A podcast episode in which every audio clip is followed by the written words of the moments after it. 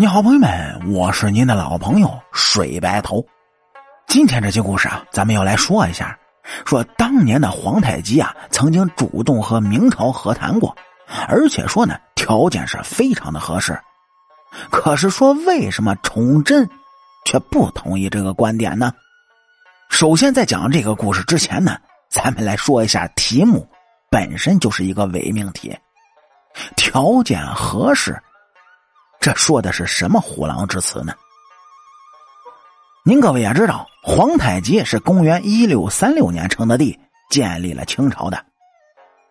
也就是说，从那一年开始呢，满族就不再承认自己是明朝的一个少数民族了，而东北呢，也不再承认是明朝的一个地区了，皇太极也不再承认是明朝的一个部族了，他们要搞独立了。以后的议和呢，是两个国家的议和，而不是国家对地方的安抚。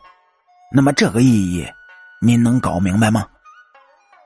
说这大清呢和宋朝还是不同的，说是这宋朝自北宋开国以来就没有对西夏、辽、大理、金等等的地区进行过有效的统治。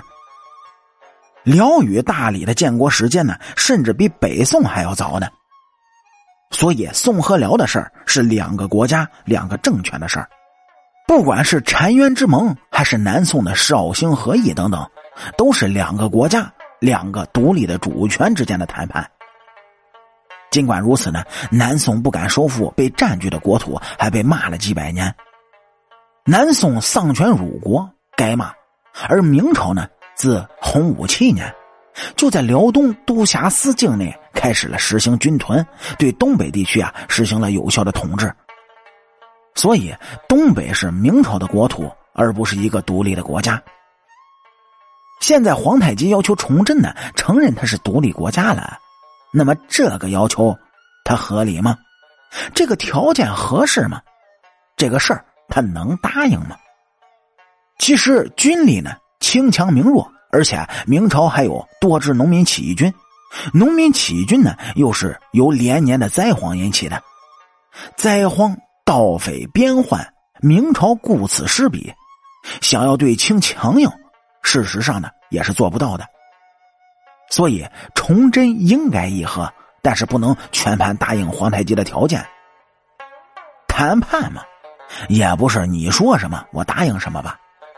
又不是城下之盟，更不是被打服了劝降。你漫天要价，我就得坐地还钱呢，守住底线，求同存异。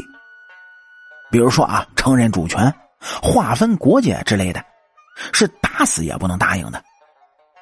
但是经济方面的要求呢，比如说每年给多少黄金换回多少人参、貂皮、鹿茸等等的，那也是可以商量的。因为明朝的经济啊远比清朝发达，长期以往呢，可以把清的经济纳入到自己的体系中来，搁置争议，发展经济，为自己争取发展的空间，这才是崇祯的正确选择。只可惜啊，暴躁的崇祯呢，根本就没有那份耐心。那些平时袖手谈心信、临危一死报君王的大臣啊，也不给崇祯耐心。而君臣之间缺乏互信，没有集体的观念，更是就把岌岌可危的大明向深渊里推了一把。对于咱们今天这个话题呢，您各位又有什么不同的意见？欢迎来主页的评论区里，咱们一起嘚不嘚吧！感谢您各位在收听故事的同时，能够帮主播点赞、评论、转发和订阅。特别是订阅啊，根本不用花钱的，伸出您各位富贵发财的小手，右上角订阅的小按钮点一下，这样在主播爆更故事的时候呢，您各位最起码他不会错过咱们精彩的清朝那点事儿了。好了，清朝那点事儿，下期咱们接着聊。